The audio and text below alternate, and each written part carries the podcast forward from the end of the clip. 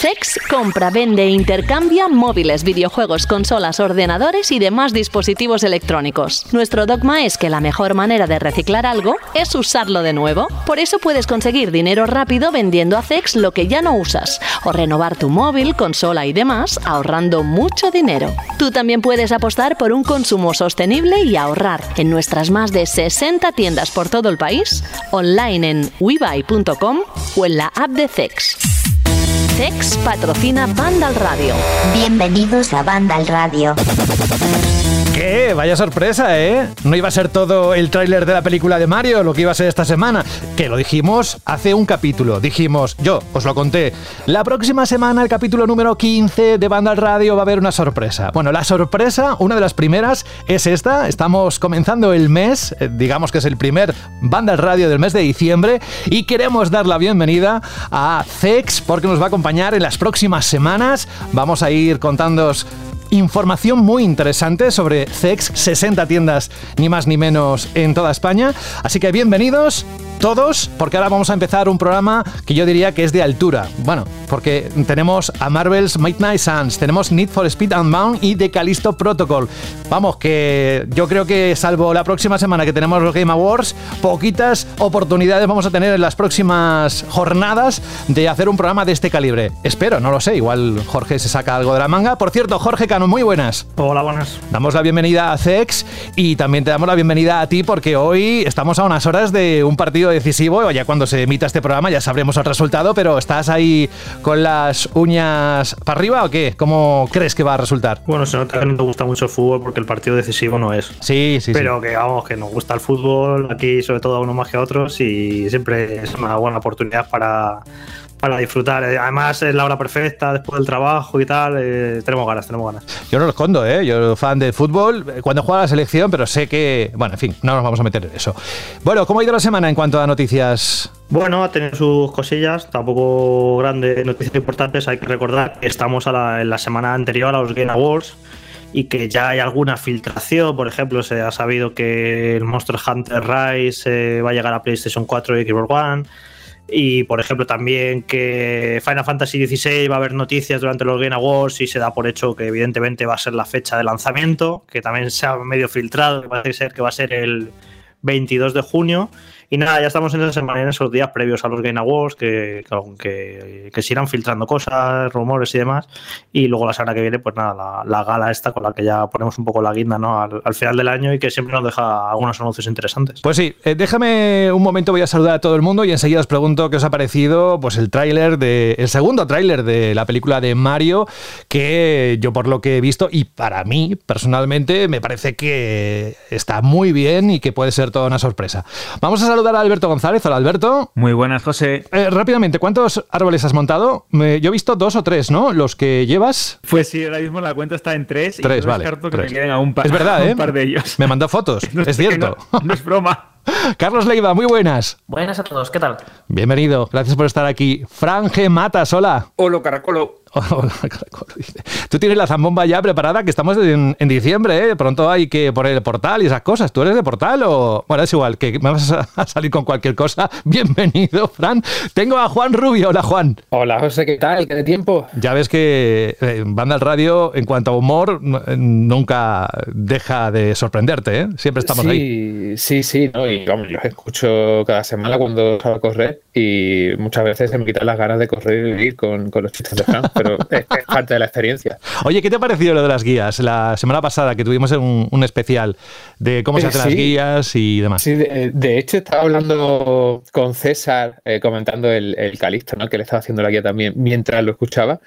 Y, y es súper interesante ver eso, ¿no? Como algo y de alguien que hizo guías también en su día y un trabajo tan duro y cómo consigue asimilarlo para hasta cierto punto disfrutarlo, ¿no? Me, pareció súper, súper interesante y yo que sé, algún día estaría interesante profundizar también en esos trabajos de la redacción que no se terminan de ver, ¿sabes? Porque yo creo que, que mucha gente solo conoce el producto final y detrás hay un trabajo enorme, eh, tanto de gestión de contenido, ¿no? Como puede ser lo que hace Jorge a diario, ¿no? A la hora de, asignar los juegos, que por qué se juega, o sea, por qué se asigna tal juego a tal persona dentro de la redacción, o los contenidos, cómo se generan, el tema de actualizar, mm, yo qué sé, páginas como los juegos del Game Pass, yo qué sé, cosas así, ¿no? Que, que hay un trabajo detrás que quizás no se ve y, y fuera de las guías, que quizás es el más llamativo, eh, también estaría interesante profundizar eh, para la audiencia. Pero bueno, opinión mía. ¿Te imaginas hacer unas guías solo de fotos que tú, de capturas que vas haciendo de los juegos? Madre mía, que, que, y que te pagaran por ello, solo por ello, y además que pudieras vivir de ello.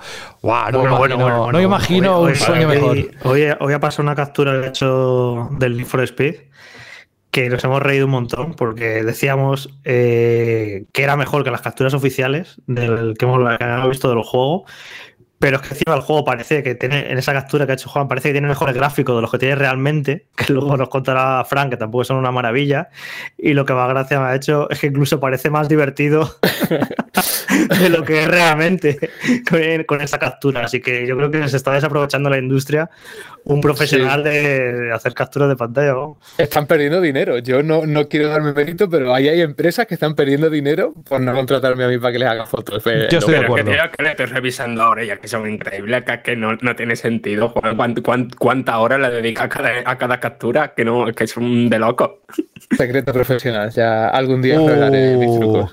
Cada maestrillo con su librillo, ¿no, Juan? No lo vas a contar aquí ahora, si no. Bueno, oye, qué, qué cantidad de gente hay conectada hoy, pero falta todavía Rubén Mercado, que hoy además tendrá un momento para hablar de cosas interesantes, pero me ha confirmado que viene, ¿eh? o sea que vamos a contar con él.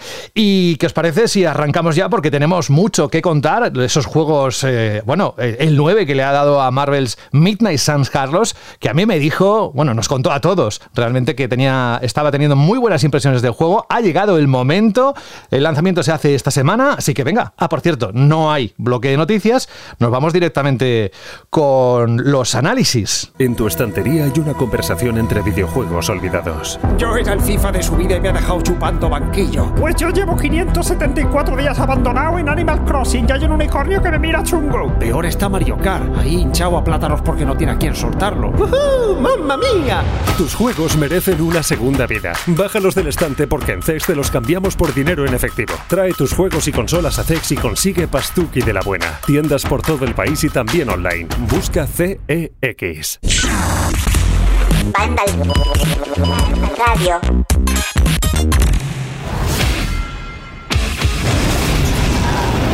This world has no hope under your watch. ¿Te acuerdas, no sé si hace dos o tres programas, Carlos, que estuviste con nosotros y nos dijiste que había cambiado mucho la percepción del juego desde el principio y que eh, lo que habías jugado de Midnight Suns te estaba gustando mucho y que esperabas que ese nivel se mantuviera durante el resto del juego? El juego ya lo has acabado, ah, tenéis el análisis en la página web, así que empezamos con un peso pesado en este programa, en este capítulo número 15 de la décima temporada. Carlos, al final se cumplió lo que parecía una promesa a todas luces, ¿no? Sí, sí, al final Firaxis no, no, decepciona y se ha marcado un juegazo y yo diría que la última gran sorpresa de este 2022, salvo que ahora Juan diga, no, la última sorpresa es Calisto Protocol o alguno de estos, pero eh, vamos, para mí ha sido un pepinazo que se ha sacado aquí Firaxis de la manga, es que, es que no decepciona a esta gente, o sea, lo que hicieron con los XCOM, lo que hacen con los Civilization y ahora, y ahora este Marvel Midnight Suns que además os diría que, bueno, os diría, no, me lo confirmaron su propio director eh, creativo, eh, que es el juego más grande que ha hecho Firaxis hasta ahora. Y si sois con. Y si habéis jugado algunos juegos de esta gente antes, os podéis hacer una idea de lo enorme y abrumador que, llega a ser esto. Parece que tenemos alguna, algún problema de conexión eh, durante el programa. Esperamos que se solucione en algún momento, Carlos. Lo digo porque te estamos escuchando bien, te entendemos, pero eh, si alguien se está, está tocando su teléfono o lo que sea para donde está reproduciendo el podcast, que no toque nada, que es, es, de la conexión. Bueno, entonces, eh, Firaxis ha firmado una fantástica aventura de rol ¿Y cuáles son los puntos destacados?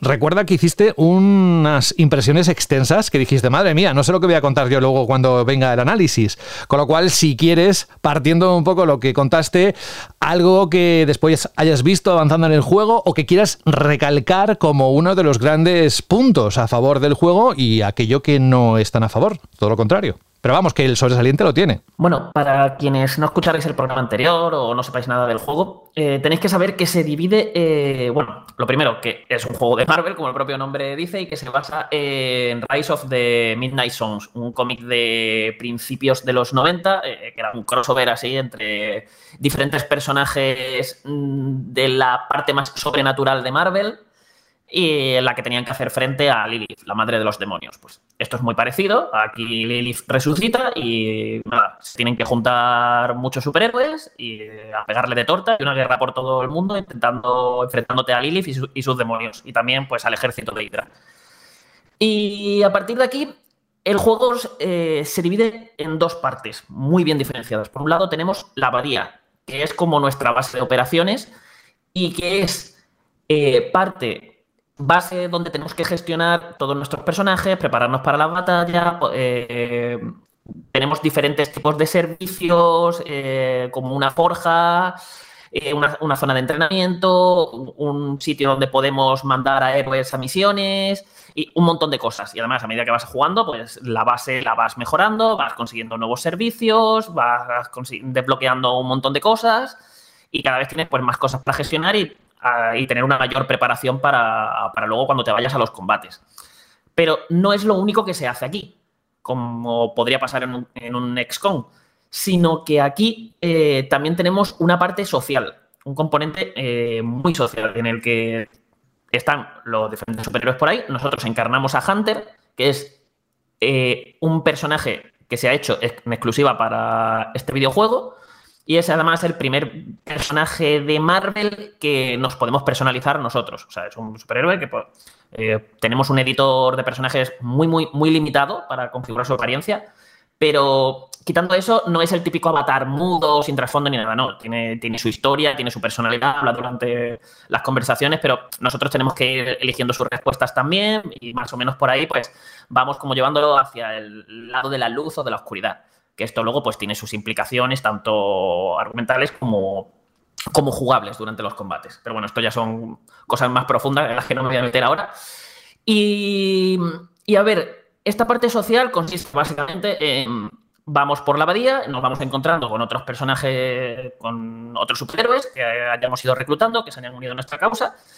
Y nada, podemos charlar con ellos, invitarlos a participar en diferentes actividades, como tomarnos unas copas en, una en la barra del bar, irnos a la piscina, jugar videojuegos y demás. Podemos darle regalos, eh, podemos aceptar los encargos que nos pidan, intentar resolver sus dudas. Vamos, ese típico componente social de, para ir profundizando un poquito en, en- en lo que son sus personalidades, que nos cuenten anécdotas, eh, para irlos conociendo mejor y que nuestro nivel de amistad con ellos vaya subiendo. Algo que muy parecido a lo que ocurre en, por ejemplo, Persona. eh, esto luego eh, nos va desbloqueando nuevas cosas que nos van a ayudar en los combates, como que los personajes tengan habilidades pasivas adicionales o que si, por ejemplo, subimos nuestro nivel de amistad con Spider-Man, podamos hacer un combo con él con un ataque hiperdevastador. Pero no es lo único que también podemos hacer aquí, sino que también tenemos una parte que es de exploración, que afuera de la abadía nos podemos ir a andar y explorar un, un bosque enorme que hay. que Está repleto de puzzles, pequeños secretitos, actividades, algunas batallas opcionales, donde también podemos ir desbloqueando como poderes para desbloquear nuevas zonas. Es muy es como muy grande esta parte, muy sencillota, muy sencillota a nivel jugable, no deja de ser ir andando de un lado para otro, interactuando con cosas y resolviendo algún otro puzzle y al mismo tiempo ir avanzando unas pequeñas tramas secundarias que hay por ahí que nos, nos dan más detalles de la, de la historia principal. Y esto es todo lo que podemos hacer en la abadía, que como ya veis es como mucha cosa. Aquí tenemos como, como muchas cosas. Tenemos mm, gestión, tenemos parte social, que además la parte social ya os voy avisando de que tiene una cantidad y un volumen de texto que es alucinante. Es decir, la de conversaciones que hay que podéis tener con los personajes, la de cosas que no paran de comentar entre ellos cuando a lo mejor simplemente estamos andando y los estamos escuchando de fondo. Eh, es como muy abrumador todo. O sea, como hay muchos sistemas, todo además nos recompensa cualquier cosa que hagamos. La mayoría de estas cosas son opcionales, es decir, podéis jugar el juego perfectamente. Pues me centro en, hago mis gestiones antes del combate, me preparo para el combate, hago combate, venga, siguiente. Y puedes ir así un poco. Yo no lo recomiendo porque es parte del encanto, todo lo que tiene el juego, pero vamos, que sepáis que toda esta parte eh, social, incluso la exploración también de- del bosque que he comentado antes, son cosas completamente opcionales, que a mí, por ejemplo, me gusta mucho para ir alternando con los combates y darme un pequeño respiro cuando a lo mejor juego al- algunos combates, varios combates seguidos.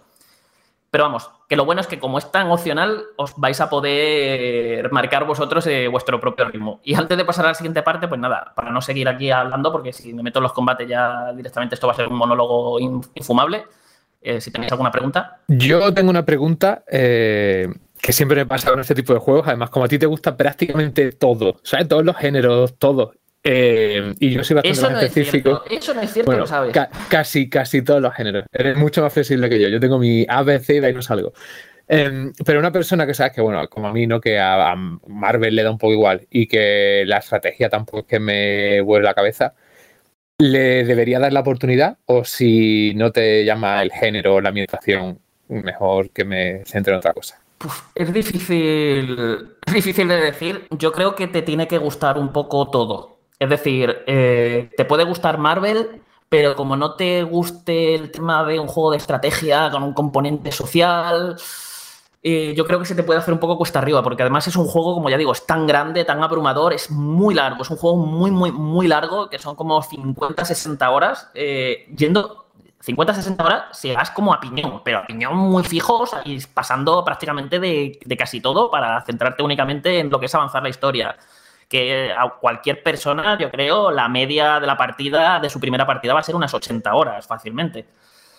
Y son, um, eso, entre 50 y 80 horas, según cómo juguéis, que vais a estar haciendo lo mismo desde el principio hasta el final. O sea, es un juego que tiene un bucle, que es tú te despiertas por la mañana, haces tus gestiones en la abadía, haces tú, hablas con la gente, te vas de misión, vuelves, exploras un poquito la abadía si quieres, eh, haces alguna actividad más social, te despiertas al día siguiente y vuelta, y vuelta a repetir. Así todo el juego. Que esto, puedes decir, pues, joder, qué pesado se puede hacer esto y tal. No, porque sí, el- te engancha lo que es la dinámica, engancha mucho porque el juego siempre te está recompensando, los combates, ahora como hablaremos, vais a ver que son fascinantes, eh, o sea, tiene una profundidad enorme y además siempre está buscando nuevas formas de meterte nuevas mecánicas, nuevos combates, nuevos objetivos que tienes que cumplir, siempre están como evolucionando, pero eso, el bucle es siempre el mismo. Y es un- una propuesta tan, tan concreta, tan marcada, con tantísimos sistemas interconectados que o, te ape- o realmente te apetece y te, y te llama la atención un juego así o se te puede hacer muy cuesta arriba a poco que un- alguno de sus sistemas no te terminen de convencer. Vamos, que no es para mí, que sigo con el Sonic. Y a ver, Carlos, en un juego tan largo, entiendo que el sistema de combate, mm, aparte de ser profundo, que viniendo de la gente de Capcom supongo que lo será, también tiene un poco la responsabilidad de ser variado. Eh, ¿Lo consigue o se acaban repitiendo situaciones? A ver, en todas estas horas, evidentemente, al- alguna cosa, alguna mecánica, alguna dinámica, algún jefe se acaba repitiendo, pero el juego se mantiene fresco durante.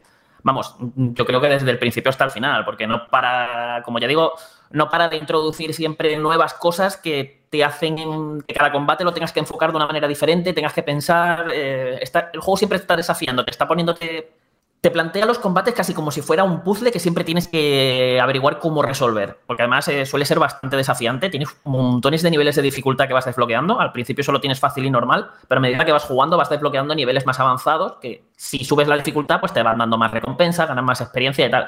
Y es un juego que eh, creo que eran ocho niveles de dificultad, más o menos, creo que era. Y yo subí hasta el quinto, sexto y por ahí ya estaba sudando sangre. O sea, os podéis hacer una idea de si queréis un reto, aquí de luego lo, lo vais a encontrar. Y si no, pues nada, jugáis en normal o fácil y disfrutáis tranquilamente sin comeros demasiado la cabeza. Os- no es un paseo, pero al menos os, mm, os va a resultar asequible y accesible. ¿Cómo funciona el, el sistema de combate? Pues a ver, lo voy a intentar resumir de mucho, mucho, mucho, mucho. Básicamente, tenemos, nos llevamos a los combates a tres héroes. Eh, todos los combates son por turnos, ¿vale? Nos llevamos a tres héroes y cada héroe tiene un mazo de ocho cartas. Cuando, eh, cuando que las cartas son sus habilidades, son sus técnicas, sus golpes, sus potenciadores, todas, mm, todo lo que son sus habilidades, como sus comandos de acción en cualquier otro juego. Solamente que en vez de tener un menú del que vas seleccionando, pues nada, robas cartas de un mazo formado de una baraja formada por los tres mazos de los tres personajes que te has llevado. Además, los mazos de cada personaje siempre tienen cartas exclusivas de cada uno de esos personajes, por lo que cada, cada superhéroe que te llevas es completamente diferente al resto, tiene su propio estilo de combate, tiene sus propias mecánicas, tiene sus propias dinámicas que, con las que tienes que aprender a jugar. Y no solo eso, sino a buscar las sinergias con otros, con otros personajes, con otros héroes. Y entonces, aquí básicamente, en cada turno tenemos tres jugadas, que es usar tres cartas, básicamente. Usa- Usas tres cartas, pasas turno, le toca al enemigo, te vuelve a tocar y puedes usar tres cartas. Siempre vas a estar robando del mazo hasta tener una mano de seis, eh, de seis cartas en tu mano. Y básicamente es un poco eso. Tienes eh, dos tipos de carta, ataque y técnica, que cuando las usas te dan puntos heroicos y esos puntos heroicos te sirven para usar las cartas más poderosas que tienes, que son las, car- las cartas heroicas, y también para usar diferentes elementos del escenario que los puedes usar como arma y que además no consumen jugada, no, no consumen ninguna de estas tres jugadas que tenemos. Y al mismo tiempo hay que tener en cuenta eh, que en el escenario te tienes que ir posicionando. Este no es el típico juego eh, como un XCOM o un Fire Emblem donde hay un, como un, mapa dividido en casillas por el que tienes que ir moviendo a las unidades. Eh, no, aquí son arenas bastante cerradas por lo general, en el que si tú le das a atacar a un personaje, ese personaje eh, se va a mover, por ejemplo, pegar un espadazo a este, pues ese personaje se va a mover, va a ir hasta el enemigo y le va a pegar un espadazo. ¿Qué pasa con el posicionamiento? Que hay que tener en cuenta que hay a lo mejor habilidades que pueden empujar. Entonces, dependiendo desde dónde tú estés colocado, puedes empujarle hacia unos sitios u otros. Eh, las típicas habilidades de área. eh, hay, como, hay como muchas cositas que tienes que tener en cuenta con el posicionamiento. Y esto lo hacen muy bien porque por cada turno solamente puedes mover a un personaje a la- al sitio que tú quieras. Entonces tienes que jugar con ese único movimiento que tienes por turno y con cómo se van a mover los personajes con las cartas que tú vayas usando. Entonces, como que tienes que tener mil cosas en cuenta, porque aquí ya os podéis imaginar eh, las cartas tienen montones de efectos diferentes con los que tienes que ir aprendiendo. Además, las puedes mejorar, vas consiguiendo más cartas a medida que avanzas en el juego, por lo que puedes ir editando mazos y configurando un montón a los personajes. Y en definitiva, tienes que comer un montón la cabeza. Lo bueno, que sí, puedes decir, pues es un juego de estrategia, meterle esto a un sistema de cartas es como, dema- le puede dar como de un factor demasiado aleatorio que no encaja con el género. Pues os digo que yo creo que este juego tiene un factor aleatorio mucho, mucho, mucho más liviano que el que podría tener XCOM. Porque en XCOM, con el tema de los porcentajes de acierto, que tienes 95% de acertar al enemigo, disparas y pegas un escopetazo a la otra punta de la pantalla y es como, pero por favor, y como has fallado eso, te- lo mismo se te muere alguien y te ha echado por tierra toda la misión. O que tienes un... O lo mismo por, eh, que a lo mejor disparas, aciertas y haces muy poco daño, porque como tienes un rango de daño que puedes hacer, este no, aquí todas tus cartas van a hacer exactamente lo que dicen que hacen. Si te dice esta carta eh, ataca al enemigo, lo empuja y le hace 80 puntos de daño, lo, le vas a hacer 80 puntos de daño, le vas a dar sí o sí y lo vas a mandar y lo vas a empujar. Que es algo que te permite, mm, o sea, tú una vez robas las cartas tienes tu mano, puedes, puedes decidir perfectamente qué es lo que vas a hacer, hacerte tu estrategia en la cabeza y decir, vale, si hago esto, va a pasar esto. Entonces yo creo que reduce bastante ese factor aleatorio que tenía XCOM. Y además hay otra cosa, que aquí siempre, como los mazos son de 24 cartas, y tú en tu mano siempre tienes 6 cartas y además puedes descartar dos para robar otras dos, siempre vas a tener acceso a un tercio de- del mazo, por lo que es muy raro que no vayas a tener eh, acceso a alguna habilidad que necesites en algún momento concreto, menos aún si juegas bien y además te construyes un buen mazo con el que puedas robar más, cambiar cartas y hacer eh, diferentes cosas.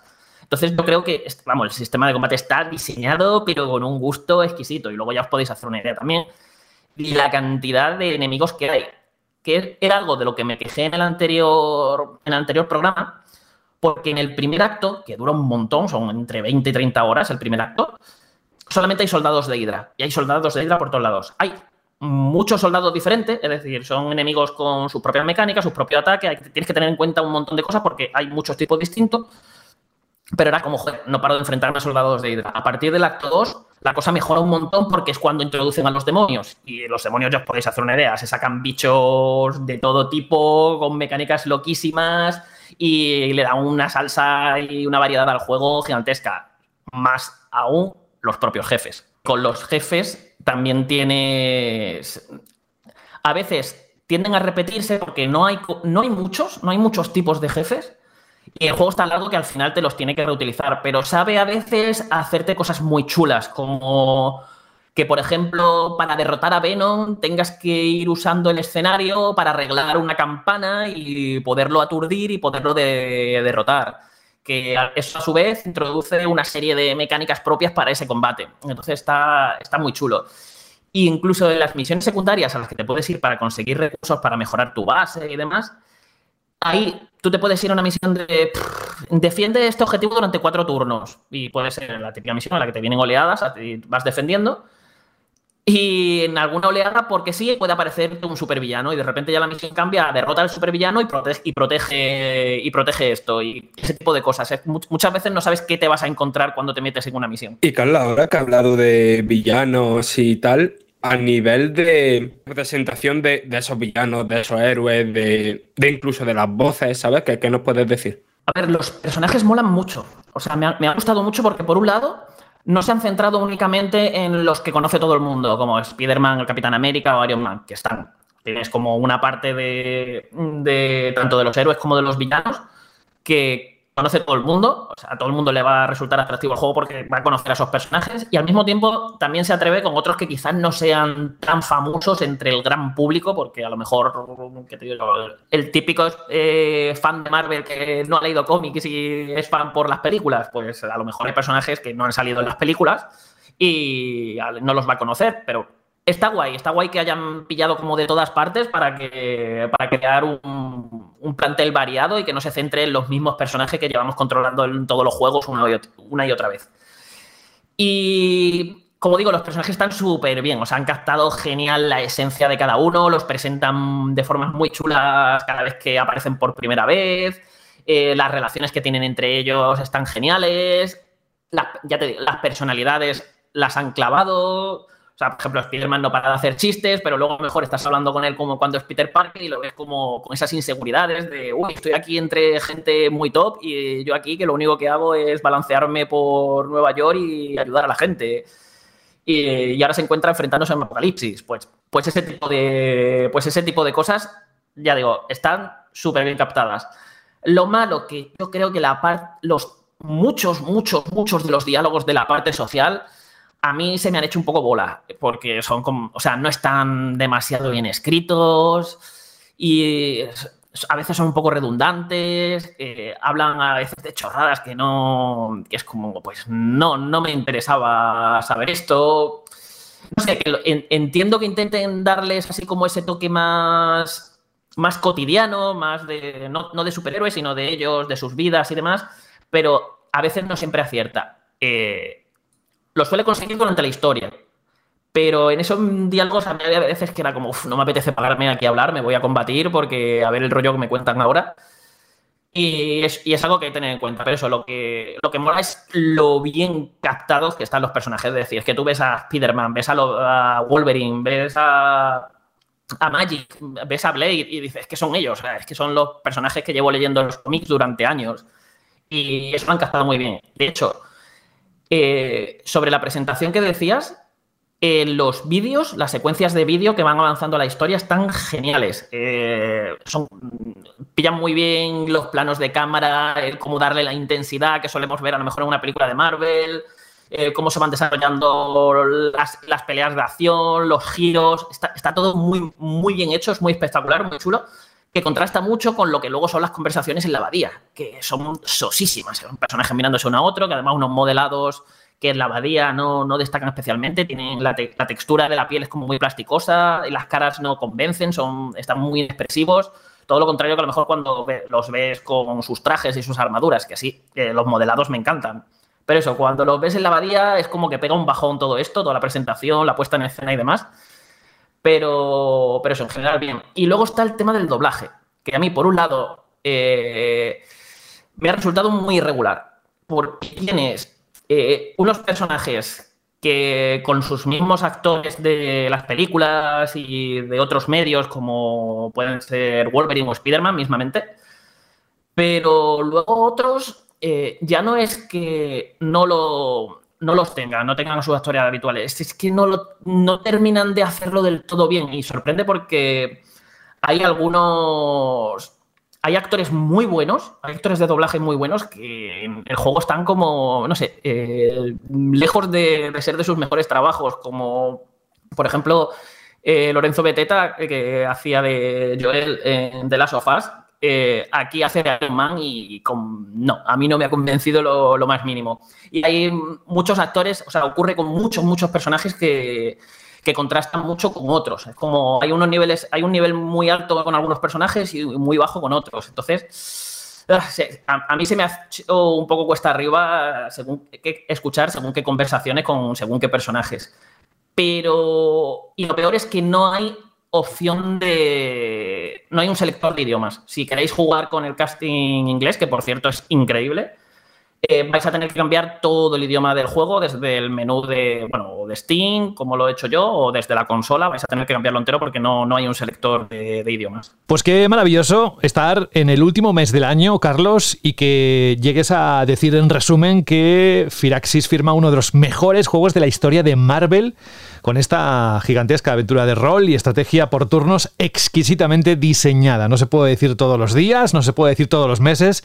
Y aquí está el Marvel's Midnight Suns, el 9 que se lleva en Vandal y nada, Carlos, que también invitamos a que te puedan leer, porque yo creo que es muy interesante también complementarlo con lo que has escrito en la web de Vandal y además el videoanálisis que podéis consultar también en, en la web. Bueno, no te tengo que decir nada más que hasta dentro de poco. Carlos, gracias por estar con nosotros. Eh, supongo que te estás ya preparando para ver el partido dentro de unos eh, minutos, unas horas. También pido disculpas. Sí, sí en eso también pensado. Sí, ¿no? Sí. Tú también sí. eres muy futbolero como yo, ¿no? Sí, sí, sí, sí. Vale, vale, vale. Mucho, mucho más. Sí, sí, tienes la bufanda, no. lo tienes todo, ¿no? Sí, sí, sí. Ah, vale. sí, No, lo tengo único. Ahí, tengo ahí preparada ya la Play 5 para, para no poner el partido, tú tranquilo. Y menos aún con un mundial como este, telita. Oye, Carlos, pero jugamos contra Japón, tus primos hermanos. Mejor, claro, puede molar, ¿sabes? Pero es que para verme. Para Tú verme piensas que es como un capítulo que está en su casa. Pero eso te iba a decir, que, que para verme un España-Japón me, veo, me lo leo en capa en su casa, que ya han tenido sus partidos. Por aquí Sí, igual. el live action de van al mundial y se Tú, enfrentan. tú sabes, sabes, ser bonito, perfectamente- ponte a sabes- hablarlos. sabes perfectamente que los live action de animes y mangas no suelen salir bien. ¿eh? Pero, de, pero además- de Oliver y además, en, en Oliver y Benji no juegan en Qatar con toda la que se ha liado por allí. Fíjate, O sea, ahora que lo has dicho, ahora que lo has dicho, ayer vimos el tráiler de Sin Sella que han hecho de acción real, que pinta horrible. ¿qué dices? Pero de, ¿De verdad? ¿No lo has visto? No, y creo, Pues y te- creo que no quiero verlo. Ahora te, lo, ahora te lo paso. Pero de Libre Benji no lo han hecho y puede ser muy divertido ahora que lo pienso. ¿eh, Alberto, yo no veo una peli esta de Netflix de acción real de Oliver y Benji, podría ser una, una risa. Bueno, ya hubo la peli aquella coreana, ¿cómo se llama? ¿Os acordáis? ¿No os acordáis de la película esta de fútbol coreana? se llamó, Era sí, muy se llamó loca. de una forma- sí, de una forma muy rara, ¿no? Rollo. Eh, Kung Fu de Kung. ¿no? Una cosa de Esa, esas. No, pero, esa era, pero esa de Kung Fu. la- Sí, no, pero de, de este estilo también, era de ese estilo. Vale, que ya, ya he hecho el fact-checking. La película era Shaolin Soccer, que Ah. es de 2001, que como pasa el tiempo, ya 20 añitos que tiene la película, muy divertida, de Stephen Chow, el, el director. Casi nada. Oye, antes de que te vayas, Carlos, que antes se me ha ido el santo al cielo y lo quería preguntar a todos. ¿Qué tal has visto el segundo tráiler de la película de Mario? ¿Qué sensación está dejado en el cuerpo? Increíble, que día uno en el cine, día uno en, eh, Blu-ray 4K, como, salga como salga, y no sé, eh, pinta muy bien, o sea, pinta que ahí hay muchísimo amor por, por la licencia, eh, por lo que se ha visto en este tráiler, sé que nos, lo hablamos ayer con, con Juan, que nos vamos a pasar la película entera eh, señalando referencias. Mira, eso es un guiño a esto, mira, eso es un, eh, a, tal, a cual, mira, aquí han hecho no sé qué. Eh, que tiene pinta de que va a ser eso, un festival para los fans. Los personajes me han gustado mucho, como han reinterpretado a lo mejor alguno de ellos como Peach. Visualmente es espectacular. No sé, eh, tiene como muy buena pinta. Tengo muchas, muchas ganas de verlo. Quizás lo único que no me ha convencido ha sido el propio Mario. No sé si por la interpretación de Pratt, que no, de Chris Pratt, que no me, no me ha gustado. O sea, está como muy fuera de tono, muy. mm, No lo veo metido en el papel, por lo poquito que se, se le ha escuchado. Y de hecho contrasta mucho con el resto de personajes, que lo hacen todos, todos los actores genial. O sea, escuchar a Jack Black como, como es absolutamente increíble. Y nada, eh, quizá eso es así como la nota discordante de- del tráiler para, para mi gusto. Y además el propio Mario que no ha visto hacer nada. Lo único que es en el tráiler recibiendo guantazos y tortas por todos lados. Mientras que el resto de personajes sí les intuyes como que tienen su personalidad, tienen, tienen algo que los hace muy especiales y que les da su carisma. A Mario no le he visto nada, lo he visto muy soso, como en los juegos. Ya veremos si le dan un poquito más de chicha en la película final. Quizás ha sido intencionado porque queda todavía unos meses para que se estrene, pero estoy de acuerdo contigo en que pinta muy bien. Carlos Leiva, un abrazo muy grande y hasta dentro de unos días. Cuídate. Venga, nos vemos. Hasta luego. Chao. Ahora voy a seguir preguntando, pero antes pido disculpas de nuevo por la calidad del audio que estáis hoy escuchando. A mí me escucháis bien, pero todos los que están conectados a internet, yo creo que debe ser la selección que están emitiendo pues, en 4K, están ocupando el ancho de banda eh, o el sentimiento general de todo el mundo que quiere ver el partido, yo qué sé. Eh, vamos a, antes de seguir, quiero hacer la misma pregunta del tráiler a Alberto González. Hola, eh, Alberto, de nuevo, cuéntanos cómo has visto tú el tráiler del segundo tráiler de Mario. Básicamente lo que ha comentado nuestro compañero Carlos es como ver una suerte de museo ¿no? de la historia de Mario a lo largo de los videojuegos, con elementos de títulos muy reconocibles, con otros un poquito más dedicados eh, al corazón del fan, con un diseño artístico impresionante y creo que a tenor de lo poquito que hemos visto, tanto en el teaser como en el tráiler y de la manera en la que están presentando la historia, va a tener el suficiente gancho, eh, carisma y alma como para que esos, esas mecánicas o esos núcleos jugables, si lo queremos también llamar así, o lo que verdaderamente ¿no? Eh, da significado a la saga de Mario en todas sus encarnaciones, en todas sus versiones, más allá de, los títulos de plataformas principales o más conocidos, estén representados en la película. Y esto te da, eh, te da la, la certeza de cómo Nintendo trata tan bien o tiene ese cuidado a la hora de representar y trasladar sus grandes personajes a otros medios y la manera en la que la- el propio estudio ¿no? de, de Universal, los creadores de Gru, mi villano favorito, Minions, etcétera, han trabajado codo con codo con los propios creadores de este personaje tan icónico en los videojuegos. Así que estoy totalmente encantado. Gracias, Alberto. Eh, Fran, ¿tú qué opinas? Yo opino que ni siquiera he tenido tiempo de verlo. Ah, pues bien, entonces, eh, entonces poco puedes opinar. Eh, ya te lo preguntaremos si acaso la próxima semana, ¿vale? A ver, Juan, tu opinión sobre el tráiler. Pues me apunto, me subo al carro de, Carlos y Alberto, que de hecho estuvimos comentando ayer cuando lo publicaron. Y totalmente de acuerdo con ellos. Creo que tiene muy buena pinta. Eh, no sé. mm, obviamente, al- no sé qué historia se va a contar, ¿no? Que, nos sorprenda. Digamos, "Ah, madre mía, qué historia.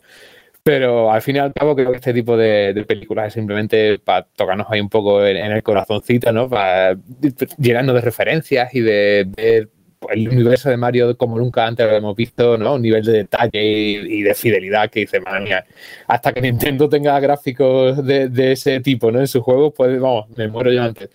Em, Eso, eso que- no- yo creo que lo, hemos- lo hemos pensado todos.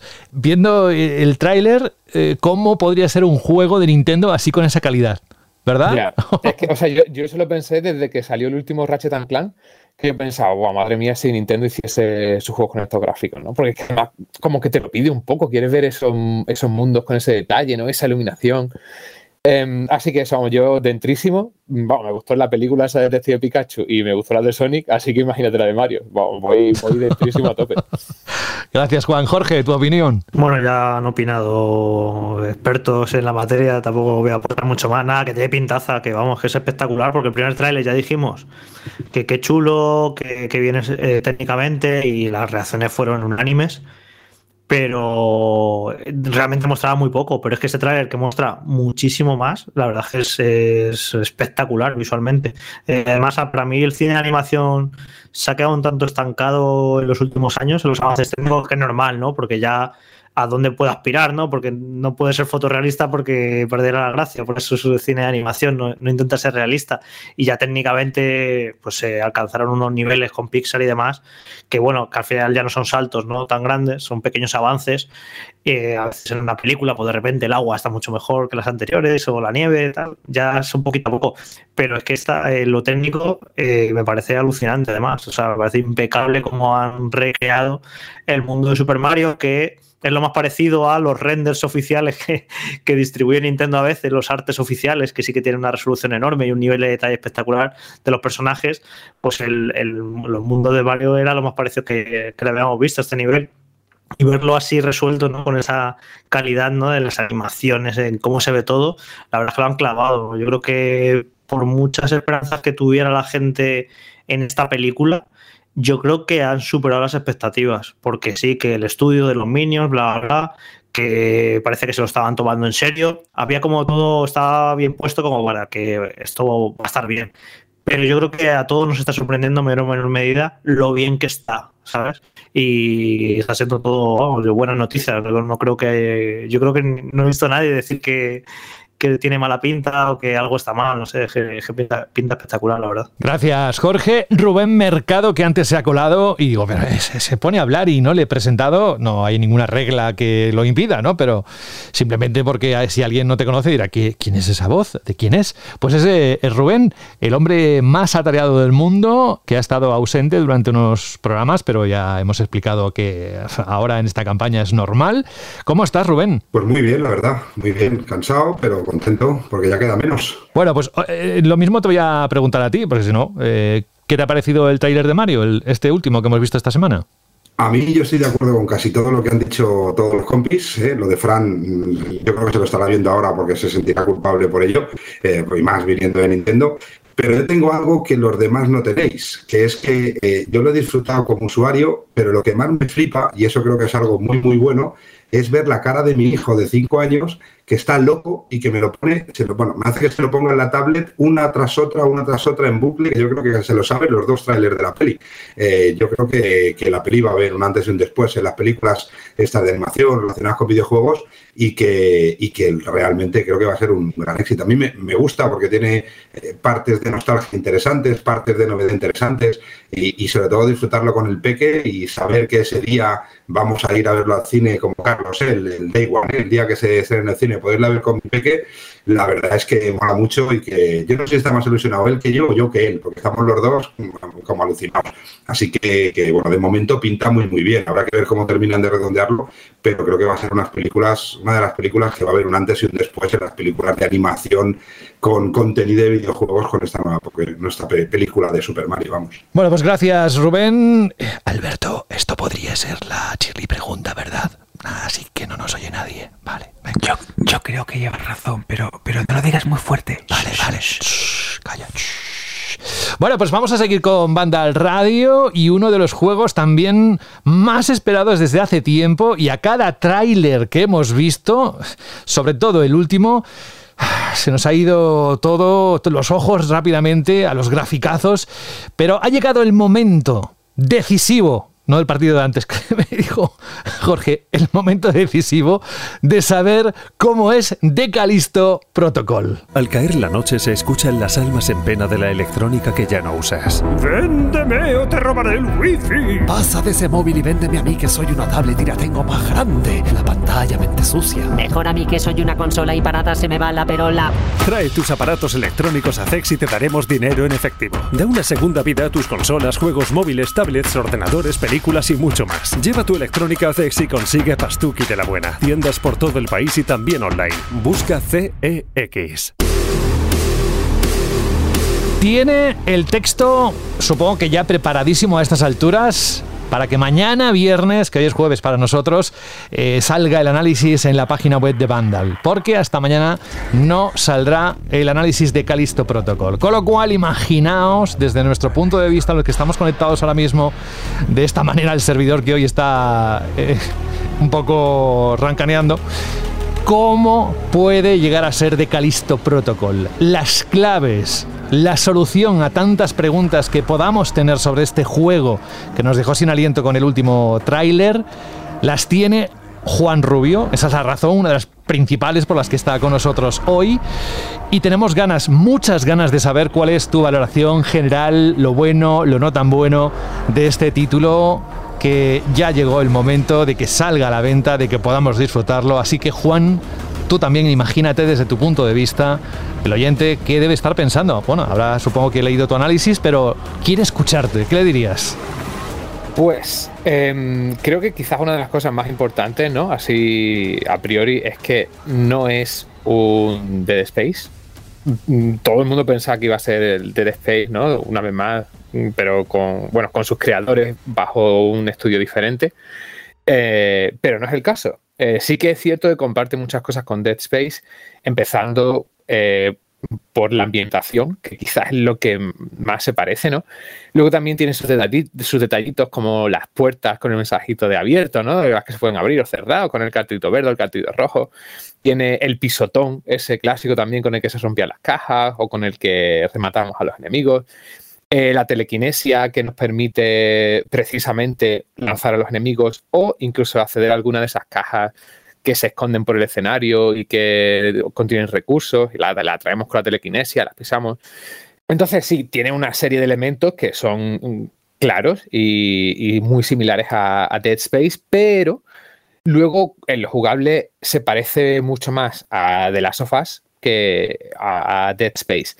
Y esto es porque es un control mucho más ágil, eh, que se centra más en, la infiltración, en el combate cuerpo a cuerpo, eh, aunque en la segunda mitad o el último tercio del juego eh, el uso de las armas adquiere más importancia. Pero eso, la gente que esté esperando esa especie de Dead Space 4 que nunca tuvimos, puede que se sienta un poco decepcionada. También es un juego en el que el miedo no pasa por ese terror opresor que había sobre todo en el, Dead Space 1, ya luego en el 2 y sobre todo en el 3 era un poco más diferente, sino que es un miedo eh, en plan de ese bicho me va a reventar, ¿qué hago? O sea, no es que me espera detrás de esa puerta o que me va a salir, que me va a comer, que también hay secuencias de esa, ¿no? De, de mucho terror, de mucha intriga, de mucha tensión, pero en lo general son, pues eso, bichos feos y grandes y tú dices, buah, viene y me revienta. Juan, Em, antes de que sigas, permíteme que te pare un momento porque hay una pregunta rápida que quiero hacerte para despejar ya la, la incógnita. Pregúntame. ¿Tiene esos graficazos que hemos visto en el tráiler? ¿Se corresponde con lo que vamos a ver luego en el juego? Sí. Eh, el juego yo lo he jugado en, en Series X, entonces, bueno, supongo que en PC se verá incluso mejor todavía si tienes ray tracing y cosas como la sombra, la iluminación, que siempre es el último detallito y que siendo en Real Engine supongo que se pueden exprimir más en, en PC. Pero bueno, el juego se ve increíble, se ve súper bien. Son escenarios con mucho detalle, eh, mención especial a los personajes, las caras de los personajes son increíbles. Y mm, de hecho, me llamó la atención de que mm, uno de los estudios que ha colaborado en el juego es PlayStation Arts, que es ese estudio interno de Sony que se encarga de, ayudar a otros estudios internos de Sony a desarrollar juegos. Em, y son los que se picaron un poco internamente y empezaron a hacer el remake de, de Last of Us, pero luego Naughty Dog eh, se puso en plan de no, no, no, el remake lo hago yo, que es mi juego. Porque los pobres los tienen ahí encerrados, ¿no? Haciendo assets y cosas para otros estudios y con razón querían hacer un juego propio también. Em, pero bueno, eso, eh, sí que se ve súper bien. Tiene sus cositas de juego intergeneracional, obviamente. Tiene los mil y un pasillos, eh, barra zonas estrechas, barra túnel, lo que tú quieras, para ocultar los tiempos de carga. Que por favor paremos ya. Entiendo que hay que sacar los juegos generacionales, pero si los sacamos en las nuevas consolas y en PC, ¿no? PC más potente, vamos a modificar los escenarios ligeramente para que no tengamos que andarnos conectar, que llevamos ya dos años de generación. Y esto va también por ti, God of War Ragnarok. Pero bueno, que sí, que se ve súper bien, me ha sorprendido mucho. Eh, por supuesto, he hecho fotitos para el análisis que podréis ver mañana en el desktop. ¿Cómo y no? grabo- ¿Cómo no? Pues que la duda ofende. Y también, eso, los vídeos que, que aparecerán en el video análisis que ha montado mi compañero Saúl son también de Series X. Hay vídeos tanto en modo rendimiento como en modo graficotes, así que podéis ver las dos cosas. Pero sí, se ve súper bien. No es el Ratchet, que para mí a día de hoy es el juego con mejores gráficos de la generación, pero mm, sí que se ve súper, súper bien. Y quitando un par de cositas así más cutrongas, ¿no? Que yo qué sé, generalmente assets, nunca te da la, la sensación de ser un juego de PlayStation 4, por ejemplo, ¿sabes? Se ve, es muy vistoso. Lo- en, en ese aspecto sí que lo hace súper bien. He respondido a tu pregunta técnica. Sí, sí, no, no, desde luego, desde luego. Perfecto. Pues continúo con. Gracias, ¿eh? Nada, a tu servicio, como siempre, José. Eh, y... WhatsApp, ni nada.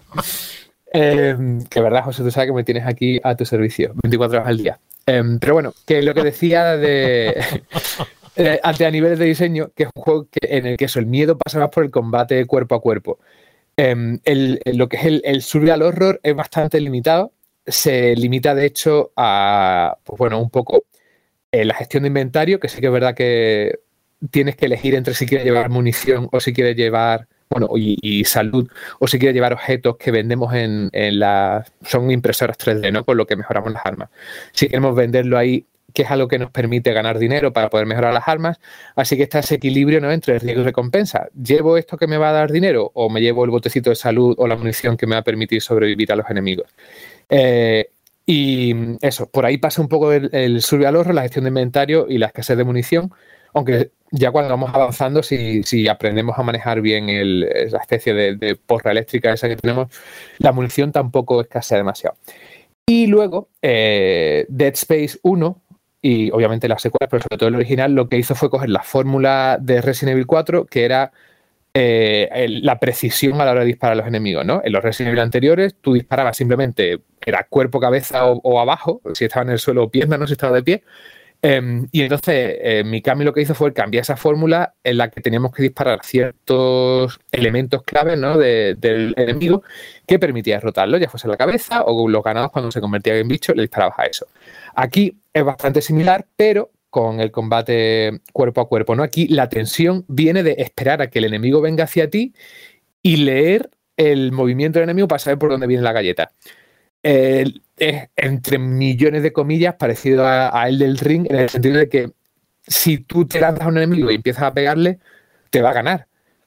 Y es un poco esa tensión de, venga, espero y que cuando veo que viene ese brazo que me va a dar el golpe, yo pulso el stick en la dirección opuesta y esquivo, ¿no? O si lo pulso hacia abajo, bloqueo el golpe. Y cuando sé que ya deja de atacar, cuando termina su rutina, que puede ser uno, dos, tres golpes, los que sea, ahora es cuando yo ataco.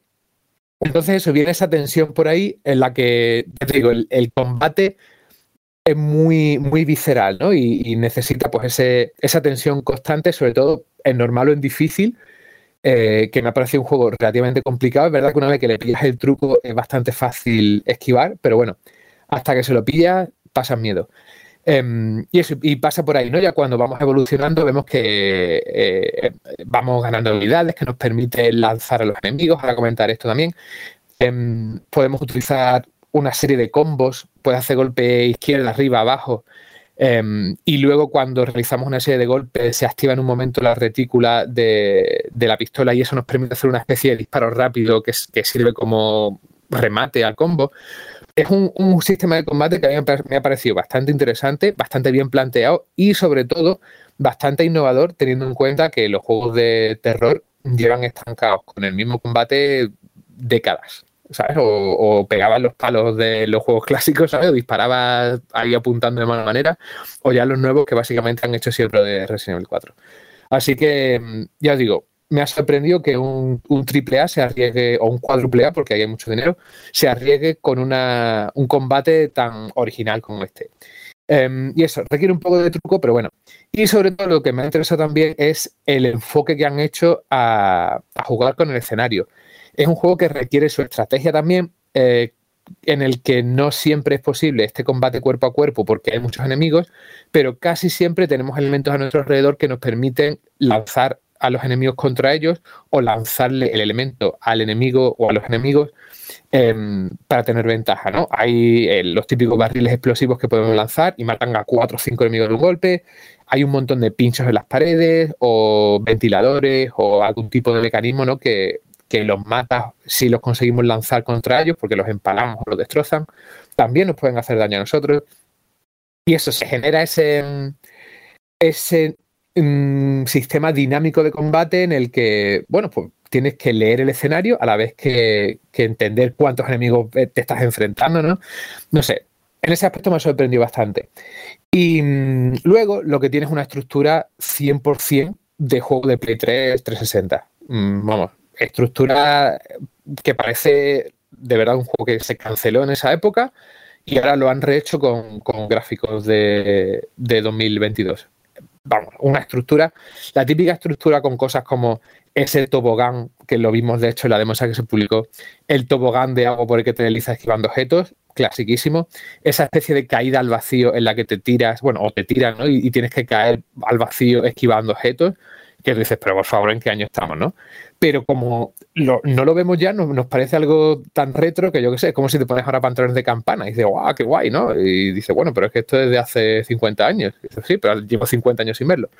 Em, entonces, eso, te, te sorprende en ese sentido porque tiene cosas súper, súper desfasadas que, que hoy en día ya no se hacen.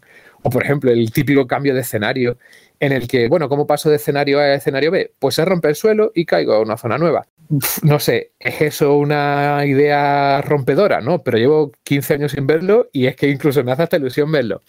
Em, así que eso, un juego de los que ya no se hacen, eh, para mi gusto en el, en- en el mejor sentido de la palabra. Ya sabéis que yo no tengo mucho tiempo, tengo ya una edad, ya uno empieza a renquear y yo juegos de estos de 400 horas, yo no puedo. O juegos que se estiran al límite y me cuentas, yo qué sé, la historia de los primos segundos del protagonista porque necesitas llegar a esa especie de 20 horas obligatorias de la campaña principal para que pueda lanzar un triple A en 2022. Pues no sé, prefiero que me ofrezca un juego como este, ¿no? Que dura pues, 14, 15, depende del nivel de dificultad y lo que te entretengas con el modo foto, como yo. Em, y que sea un juego al que, bueno, no le sobra mucho, por no decir casi nada, ¿sabes? Que va al grano, no tiene ni mapa, que eso para mí ya no es un mapa sin iconos, no tiene mapa. Y, y yo la verdad es que lo disfruto mucho. Eh, Lo hablaba con, con Jorge y con otros compañeros también, ¿no? que seguramente sea un juego que no se ve notazas en, en Metacritic. Yo le doy buena nota porque al fin y al cabo la idea esa de, acertar Metacritic, la idea de Metacritic es que haga la, la media, ¿no? No que tú aciertes la media, sino que des tu opinión y la web haga la media. Em, y eso, a mí me gustó mucho, me parece incluso valiente que alguien se haya gastado muchísimos millones porque ahí hay un dineral, los actores son actores súper conocidos em, que han hecho obviamente al menos las voces, supongo que la captura de movimiento habrá sido un- una mezcla de, gente en el estudio con, con lo que ellos hayan, hayan hecho. Em, y eso, alguien se ha gastado muchísimo dinero en un proyecto muy arriesgado, porque mucha gente eso decir, "Oh, un juego lineal corto de Play 3, no sé qué, em, y no lo terminan de, de apreciar, pero para mí, yo hoy en día prefiero eso, un juego que, que me ofrezca lo que me tiene que ofrecer. Hubiese estado interesante un modo, yo sé, típico de nueva partida plus, ¿no? En el que, bueno, pues puedes empezar de cero con las armas ya al máximo, pues si te dejas algún coleccionable o alguna cosilla así, una dificultad adicional, ya cuando le has pillado el truco a esquivar, que se puede hacer más fácil. Pero mm, eso, a mí me ha gustado mucho, ya sabéis que si sois un poco como yo, seguramente os gusta también. Pero si sois de los que os pasasteis el Valhalla, os duró 200 horas y dijiste, uff, qué ganas de que salga el DLC, pues a lo mejor esto se os hace un poco, no sé, mm, efímero. Yo tengo también la suerte de poder jugarlo. Y bueno, ya sabéis que yo este año voy un poco de culo con los juegos, que han salido pocas cosas que me hayan gustado realmente. Y este me ha sorprendido para bien de lo que me ha gustado, de lo que me ha entretenido. Y puedo ver muchísimas carencias y puedo ver que mucha gente esperaba que fuera un Death Space. Y al no serlo, sobre todo por la estructura, porque es totalmente lineal, es un pasillo y, tenía cierta gracia el Death Space, el- la exploración y el backtracking. Además, creo que, que es parte del género, ¿no? Un survival horror, si no hay exploración, para mí no es un survival horror, es otra cosa. Y este, este juego precisamente es eso, es otra cosa, es una aventura de acción, ¿no? Y me ha entretenido muchísimo, muchísimo, muchísimo. Eh, va al grano, de una escena de acción a otra, es desafiante. Y me ha gustado que sea desafiante porque yo tengo los niveles de frustración bastante bajos en los videojuegos, pero en este caso no me importaba que me mataran una situación una y otra vez y otra vez, porque cuando me mataban era porque no era por eh, nada injusto, era porque yo sabía que no lo había hecho bien, que no había jugado bien. Y en situaciones fáciles que me han podido matar siete, ocho veces y no me importaba, lo intentaba otra vez, lo intentaba otra vez y era un desafío que me parecía grato, me parecía divertido. Y eso me parece un juego entretenidísimo y que me ha enganchado más que otros grandes juegos de este año muy aplaudidos por todo el mundo y que se están llevando y se llevarán premios y tal. Y este juego, mucho más modesto y, como decía Juan, que parece un juego de hace 15 años, pero me ha parecido entretenidísimo, me parece mucho más honesto. no te da la chapa excesivamente con la historia. Yo las historias del videojuego ya lo he dicho aquí muchas veces, que para que me cuenten algo que no me interesa, prefiero que no me cuenten nada. Y la historia de este juego, de Callisto Protocol, es muy mala, pero al menos no te molesta. No están ahí hablándote todo el rato, no hay muchas cinemáticas, sino que estás jugando, jugando, jugando todo el rato. Y una situación de pasar de una escena de acción a otra y a otra y a otra. Y no sé, me ha parecido entretenidísimo. Y bueno, pues eso, que creo que es un juego bastante. Creo que va, va a ser de esos tapados porque va a decepcionar a, hay gente que la va a decepcionar porque no es un Death Space.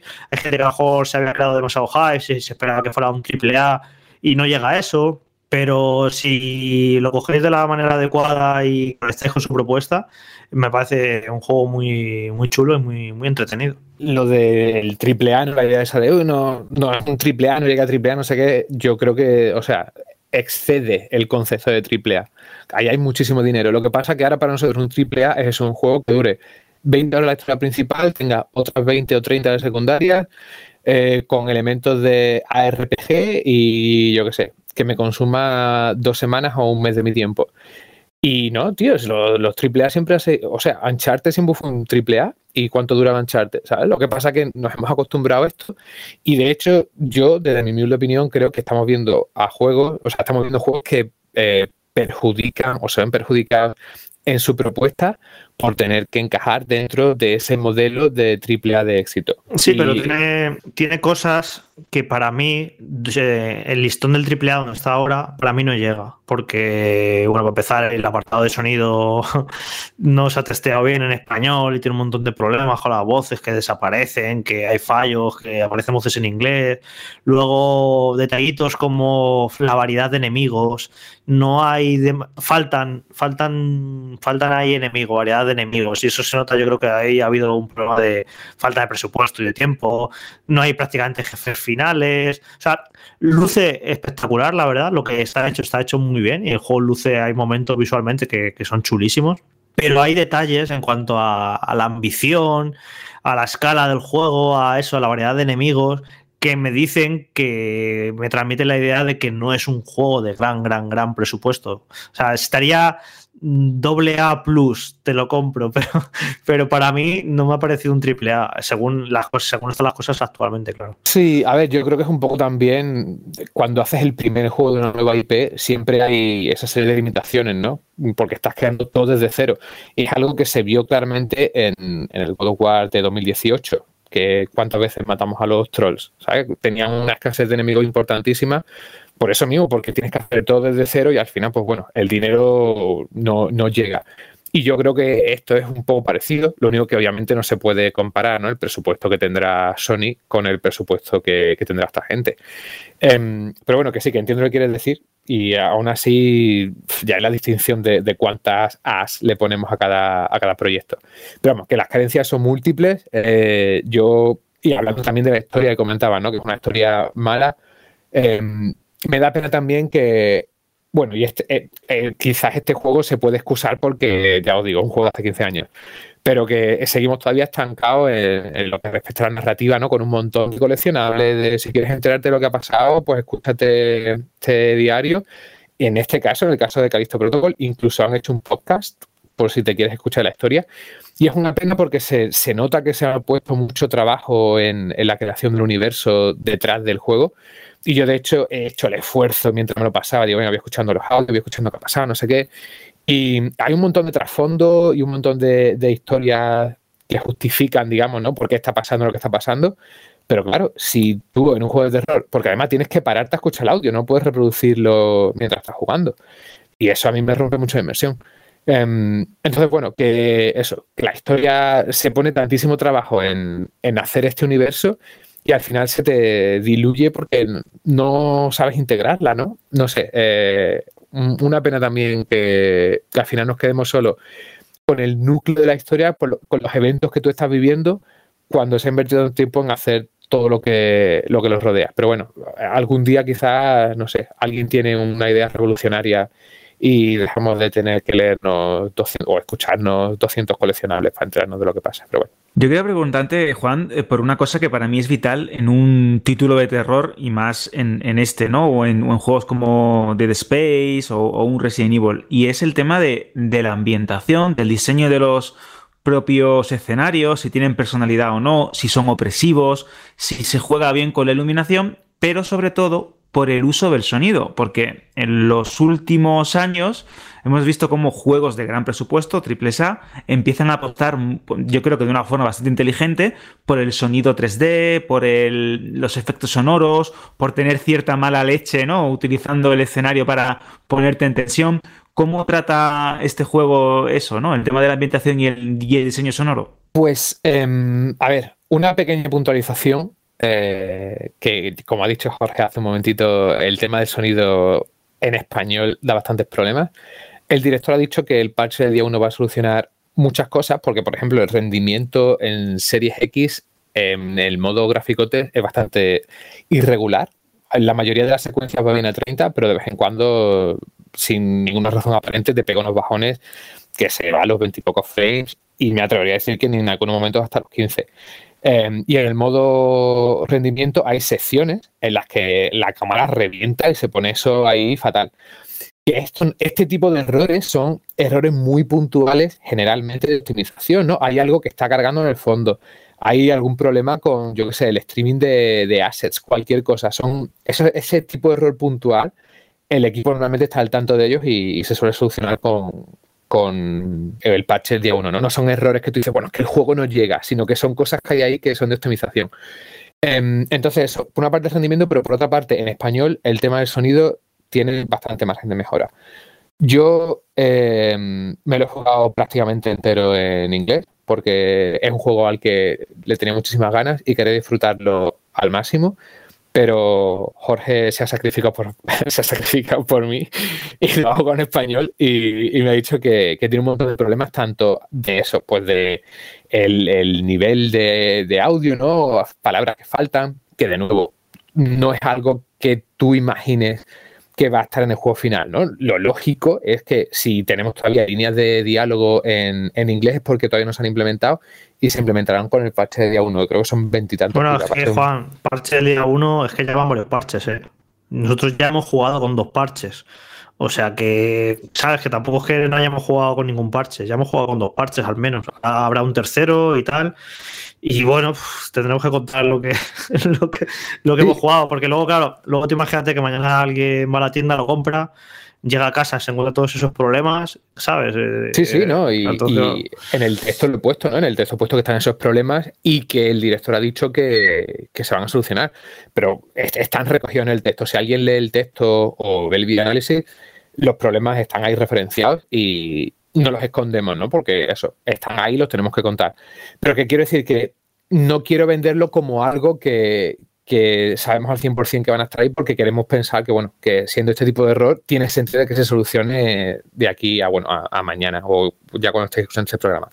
Pero yo que lo juego en inglés, que obviamente la, la mezcla de audio está perfecta en inglés y, no hay ese tipo de problemas, no me, no me salen textos en otro idioma. Eh, me ha gustado mucho, la verdad. Creo que también hace un gran trabajo con el sonido en función de lo, que quiere conseguir, ¿no? Porque no es solo siempre hay algo de fondo que, te está poniendo nervioso, sino hay, por ejemplo, una zona en la que estás rodeado de motores, ¿vale? Y te vienen un montón de enemigos. En esa zona lo que tienes que hacer es mientras, mientras puedas utilizar esos motores, ¿no? Que están expuestos y están girando a, tu alrededor eh, para matar a los enemigos con ellos pero el sonido en esa sala es increíblemente alto. Además, que yo juego siempre este tipo de juegos con, auriculares.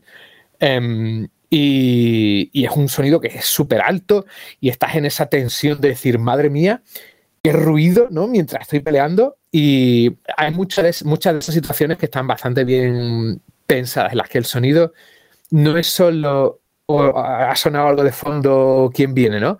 Sino que está intentando arrastrarte y ponerte en esa tensión que hay veces que solo quiere ponerte nervioso y estresarte, no, necesariamente darte miedo mientras luchas. Así que, mm, sí, vamos, quitando lo que digo, el, doblaje y esas cosas que, bueno, yo sabéis que agradezco siempre un doblaje, creo que es necesario para gente que puede. Yo tengo la suerte de que para mí jugar en español o en inglés no supone ninguna diferencia y juego siempre en inglés porque, bueno, es lo que más se acerca ¿no? generalmente a lo que lo- los desarrolladores conciben. Em, y eso, lo he disfrutado mucho. Eh, una pena que, no esté más pulido en nuestro idioma, pero bueno, que al menos lo que es el juego en sí como tal, hace un muy buen uso de- del sonido ambiental.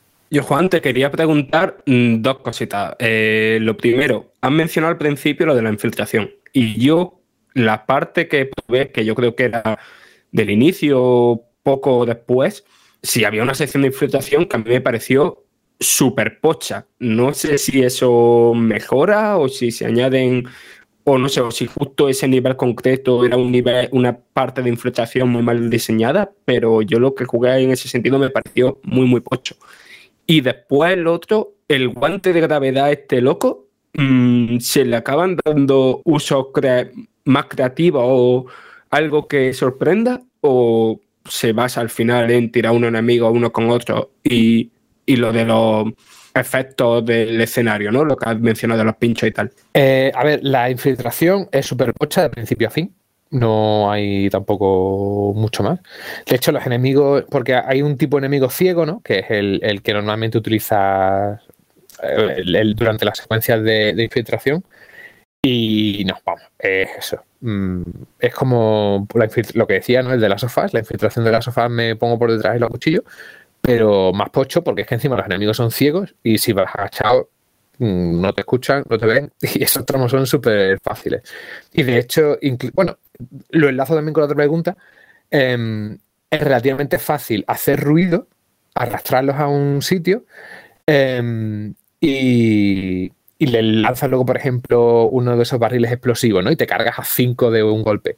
Entonces, bueno, ahí ya un poco la creatividad del guante depende de ti. No hay nada sorprendente, siempre es telequinesia de agarro un objeto y lo lanzo, o agarro un enemigo y lo lanzo. Em, pero eso, no hay muchísimo más que tú digas, bueno, puedo hacer locuras con el, con el guante. Se convierte en un elemento impres- imprescindible, que me trago, de, de la experiencia, pero bueno, que poco más. Pero sí, lo que respecta a la infiltración, salvo, bueno, pues hay momentos en los que te puedes enfrentar a enemigos normales, entre comillas, ¿no? De los que no son ciegos y sorprenderlos por la espalda, que obviamente se agradece muchísimo cuando estás intentando guardar la munición, ¿no? O, no arriesgarte en el combate. Pero vamos, no, es eso. 8, pero bueno, cumple. Juan, no sé si queda alguna pregunta por parte de los que estamos aquí ahora conectados, pero sí que así como colofón, como último resumen, para que quede muy claro a todos aquellos y aquellas que están o estaban interesados en este juego de Callisto Protocol, tú si ahora mismo te preguntaran, oye, ¿qué tal, Juan, el juego? Así, para acabar. A ver, yo no os voy a engañar. Mm, a mí el juego vale, me ha encantado. Es que es lo que yo quería. Tiene muchísimas carencias. Os puedo hacer un, programa entero discutiendo las carencias del juego.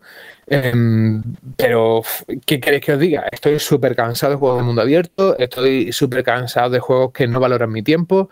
Eh, cansado de paseos, cansado, cansado de campos interminables, de horas en barco y, tío, eh, llega un punto en mi vida en el que lo que quiero es jugar. O sea, no, no quiero sentarme, la, yo qué sé, las dos horas que tengo y, perder 40 minutos galopando. Quiero jugar, quiero un, un videojuego.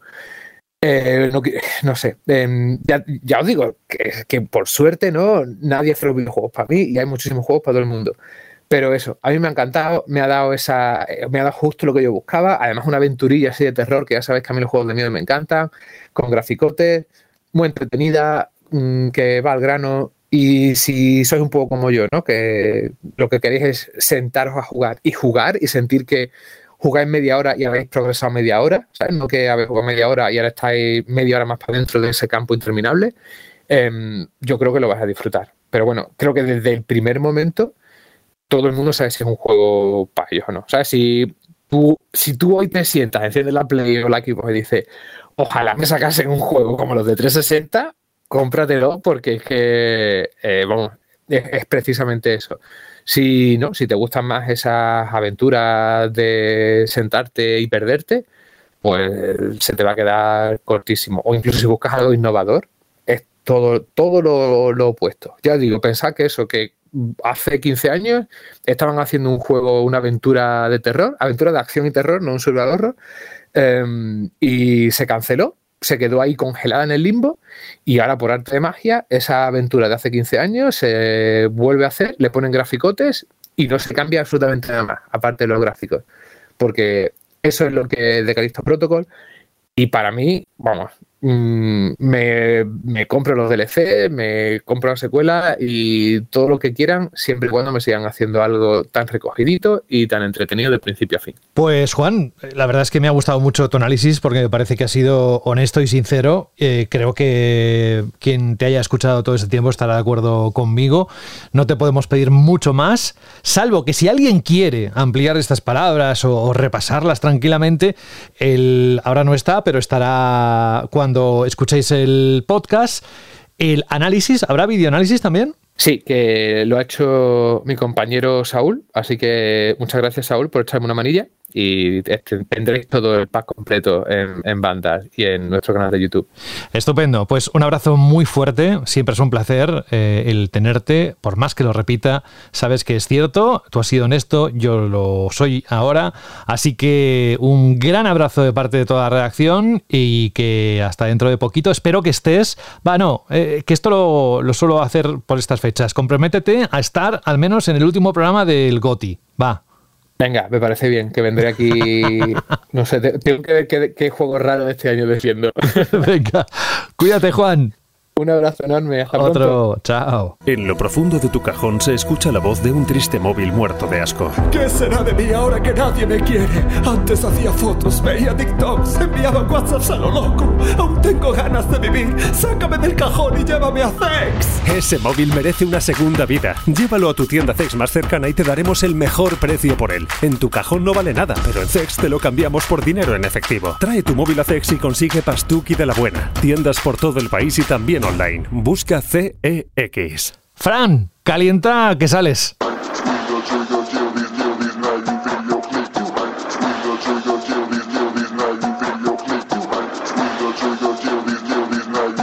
Esta es parte de la banda sonora de, bueno, ya sabéis, el juego que queda.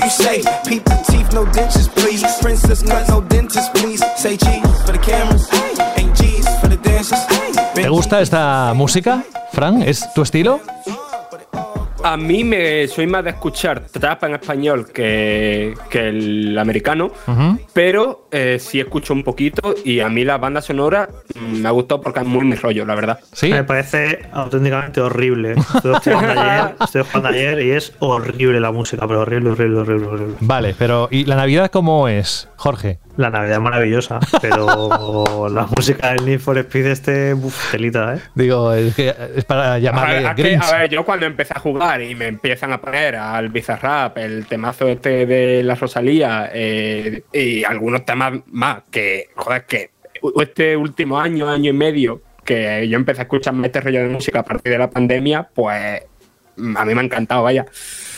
Bueno, eh, es una forma de meternos en otro análisis de un juego que también se ha puesto a la venta esta semana. Es el Need for Speed Unbound y que ahora quien tiene las claves, porque todavía no está el análisis, creo, no, no lo he visto en la página web, es decir, estará a partir de mañana, ¿no? Eh, cuéntanos qué has encontrado en el juego, qué debemos saber y si merece la pena el hacerse con esta nueva entrega de una saga automovilística muy conocida, Need for Speed, y además con Criterion. Vale, voy a intentar ir rapidito, no porque sea un juego de velocidad, sino porque todavía no he escrito un análisis, lo escribiré mañana viernes, tengo aquí un mogollón de notas desordenadas y voy a intentar ir muy ordenado. Y yo creo que voy a empezar con lo más importante, me parece a mí, en un juego de arcade, de velocidad, que es el tema de cómo se sientan los mandos, ¿no?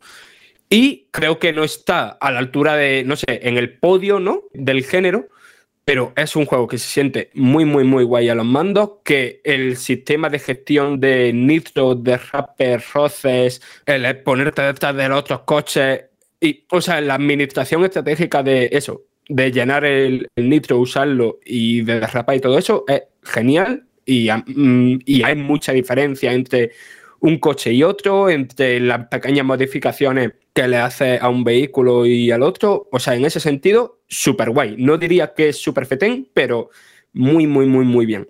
Y después, lo otro más destacable del juego es la estructura que tiene. Y esto creo que puede enlazar un poco bastante con el discursito que ha dado antes Juan. Y la cosa es que esa estructura es a la vez lo más guay del juego y el problema principal del juego. ¿En qué se basa esa estructura? Básicamente, todo el juego va de ir consiguiendo dinero para poder entrar a mejores pruebas, ¿vale? Pagando dinero. El juego se estructura en cuatro semanas. Cada día tiene el día y la noche, ¿vale? Y eh, al final de la semana tienes que tener el dinero suficiente para poder entrar en la prueba final.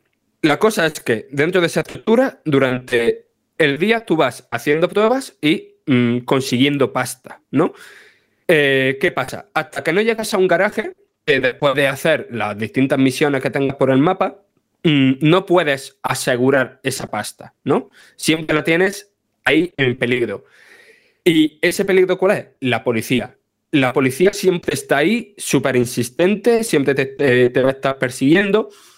Y aunque al principio sea, sea muy fácil zafarse de ella y, no parezca un reto muy mayúsculo, eh, conforme va avanzando, eh, se pone la cosa muy, muy, muy, muy chunga. En plan de ya no es solamente que la propia policía esté presente en la mayoría de las carreras, sino que te persiguen muy fuerte, empiezan a sacar helicópteros, empiezan a sacar, no sé, muchos vehículos, ¿no? Con los que darte caza. ¿Qué pasa? Si te dan caza y todo ese dinero pierdes todo el dinero que has conseguido hasta ese momento y te pueden dar caza tanto arrestándote eh, como destrozándote directamente tu coche. Hablando de destrozar, los policías son muy agresivos, pero también los competidores de la carrera, hay algunos que son también muy, muy agresivos.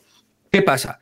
Una vez llegas al garaje, se cambia del día a la noche. Es decir, no puedes estar todo el rato diciendo, eh, hago una prueba y paso a la noche, porque, o sea, hago una prueba y me guardo el dinero, porque no, porque se cambia el nivel, ¿no? ¿Qué pasa? Cuando pasas a la noche, además de otras pruebas y tal, el nivel de intensidad de la policía se mantiene. Así que tienes que tener mucho cuidado con eso, ¿no? De cuánto compites por las mañanas, porque esa intensidad se puede quedar por la, se va a continuar por la noche. Entonces, esto, lo positivo de esto es que da todo el rato una mm, sensación como de, como de urgencia, como de tensión. eh, estás todo el rato eh, cuando vas de, por el mundo abierto de una punta a otra para ir al, al evento que quieras hacer, ¿no? A la misión que quieres hacer.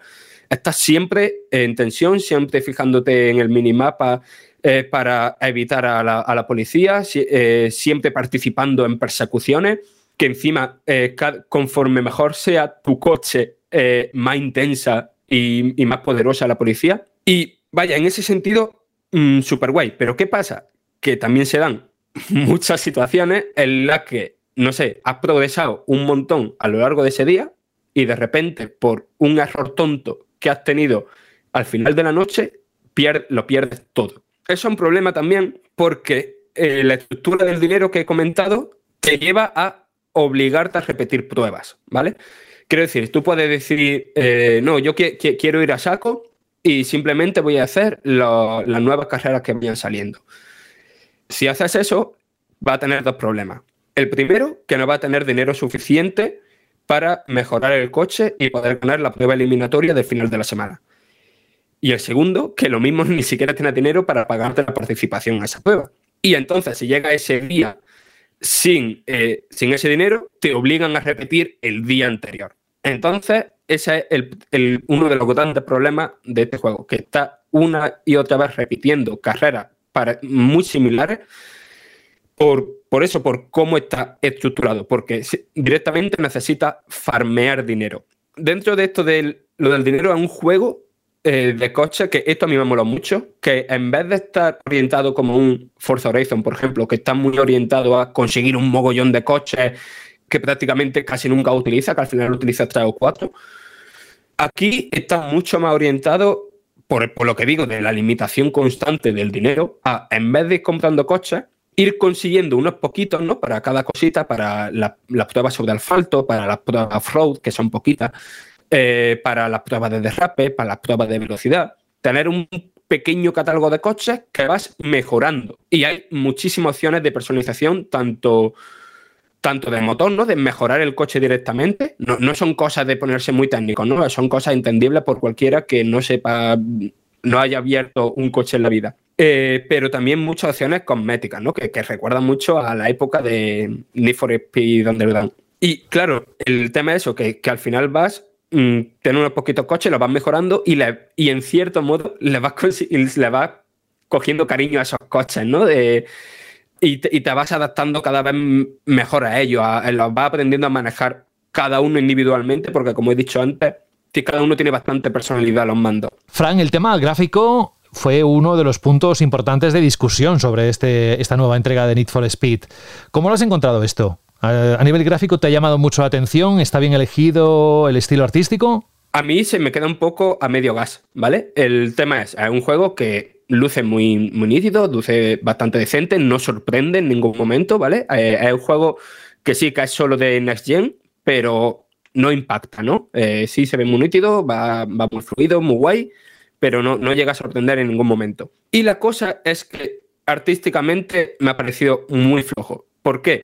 El mundo abierto, el mundo que, que tú recorres, es- tiene poquísima personalidad. Antes hablando con Juan me dijo que parece y parecía hecho por una inteligencia artificial. Y totalmente. Tiene cero personalidad. Entonces, todo esto, que a mí me parecía súper guay, de el rollito anime, ¿no? Puesto sobre el juego. eh, es decir, no es que el juego sea anime, sino que hay efectos de derrape, los personajes si son así rollito anime y tal. Parece, en vez de una apuesta por ese arte, porque al final se quedan detalles muy pequeños, parece en plan de, uy, ¿qué eso en nuestro juego? Vamos a ponerle esto para intentar destacar, ¿sabes? Y al final se queda a medio gas en, en ese sentido. Me hubiera gustado que, que hubieran apostado todavía más por todo, por todo es- esa estética anime, porque al final se siente eso, como, como si fuera una tirita. Y después, yo creo que otro de los grandes problemas del juego es eh, lo que he comentado del mundo, que es muy repetitivo y, y eso, le, le falta personalidad. Y, y al final es un juego de conducción en el que está muchas, muchas, muchas horas por- recorriendo la misma carretera y los mismos circuitos y tal, porque como he dicho, tiene que repetir mucho para ir avanzando. No sé, creo que, que re- requería mucho más mimo en, en ese sentido. Es decir, como conclusión de este Need for Speed Unbound, ¿qué le dirías también? Lo mismo que le dije a- antes, hace un momento, a Juan. Si alguien te pregunta, oye, Fran, ¿qué tal el Unbound? Es un juego arcade, conducción arcade con el que me lo he pasado guay, también porque a mí me gusta bastante el género, que en lo más importante, que es la conducción, se siente guay, que tiene una estructura que es, a la, su talón de Aquiles, en plan de... ¿A qué es contradictorio? Porque es a la vez una mecánica muy guay de juego y a la vez una mecánica que puede irritar porque incita a la, a la- a la repetitividad. Y después que artísticamente, tanto por la parte esa de anime como por la parte de una banda sonora compuesta exclusivamente por trap, que es un género que ya habéis oído antes Jorge, hay mucha disparidad sobre ese tipo de música, os puede molar o no. Lo que sí está claro es que por mucho que sea un buen arcade de conducción, no es la gran vuelta de Criterion que yo y muchos otros fans del género esperaban. No es un juego que esté a la talla de Need for Speed Most Wanted, de que esté a la talla de Need for Speed Hot Pursuit, de esa época dorada del arcade que hubo en la época de nuevo, a de 360 y de PlayStation 3. Pues gracias, Fran. La pregunta es, ¿qué nota le habrá puesto al Need for Speed Unbound Fran? Pues eh, en la página web lo podéis ver. ¿Qué más hay? Pues todo eso, el análisis, lo tenéis detallado en la web y muchas gracias por el esfuerzo de resumirlo porque no debe ser fácil el contar todo lo que puedes encontrar en un juego de este tipo.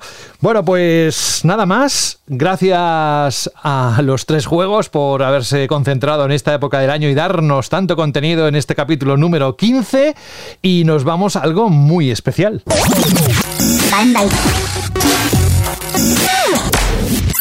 Radio. Rubén, ¿estás?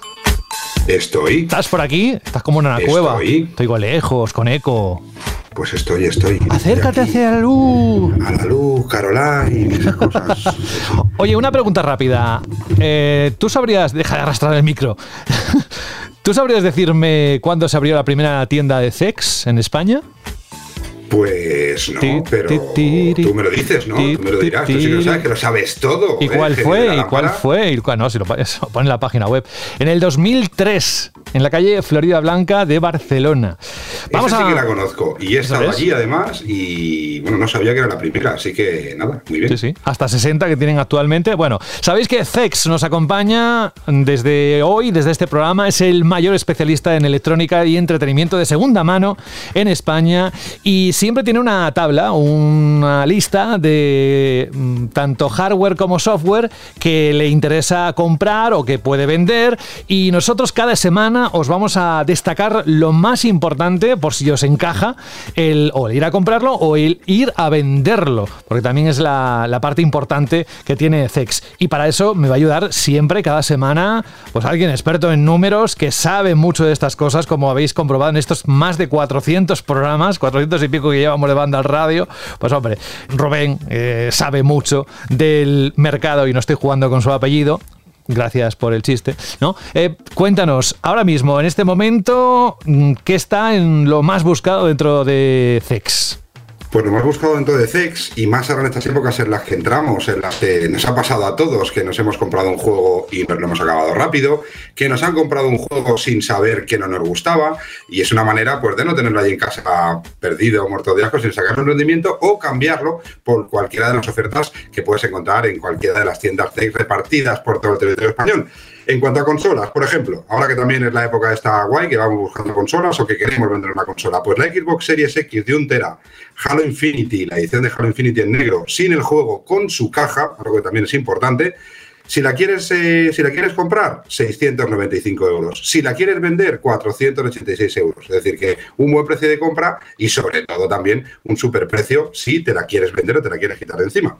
Si eres más de PlayStation, pues tienes PlayStation 5 de 825 gigas, blanca con caja, eh, si la quieres comprar a 850 y si la quieres vender 595. Y para terminar de darle la vuelta a todas las consolas del mercado, si lo quieres hacerte con tu consola Nintendo Switch OLED, la edición de Pokémon Escarlata y Púrpura, eh, con los Joy-Con rojo y morado con su caja, si la quieres comprar son 360 euros y si la quieres vender son 226 euros. Eso Claro. en cuanto a consolas. ¿eh? Esto eh, estás diciendo, cuando dices, cuando quieres vender, estás hablando de cash, es decir, el dinero que vas a recibir. Pero ¿y si quieres un vale para gastar en la misma tienda? ¿Qué te costaría o qué te darían por la Xbox Series X, por la Play 5 y por la Switch? Si en este caso quieres tener ese vale para cambiarlo en ese mismo momento por cualquier otra cosa, o para tener tu vale y cambiarlo pues más adelante cuando tengan alguna cosa interesante que estés buscando, pues en la Xbox Series X te van a dar 542 euros, en la PlayStation 5 595 y en la Nintendo Switch, la edición de Pokémon Escarlata y Púrpura,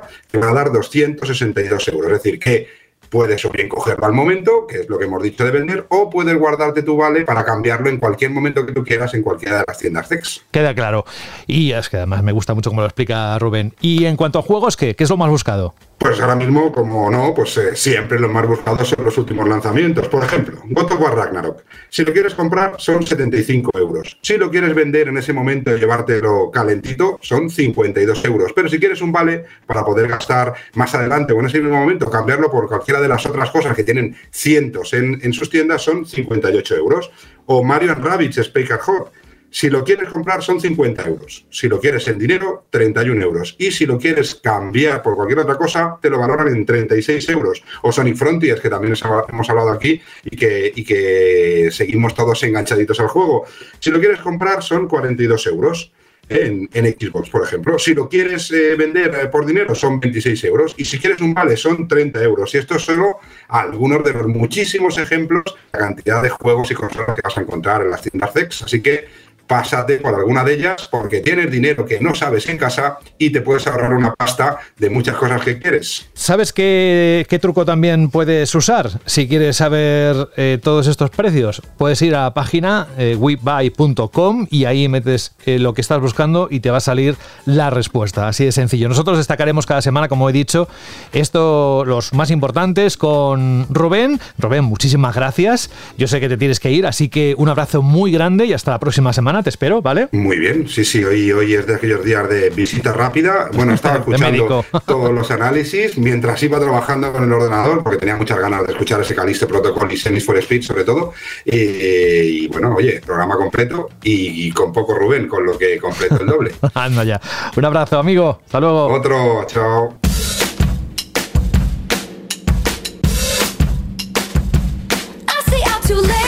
Venga, dale ritmo a la culebrilla, que diría aquel.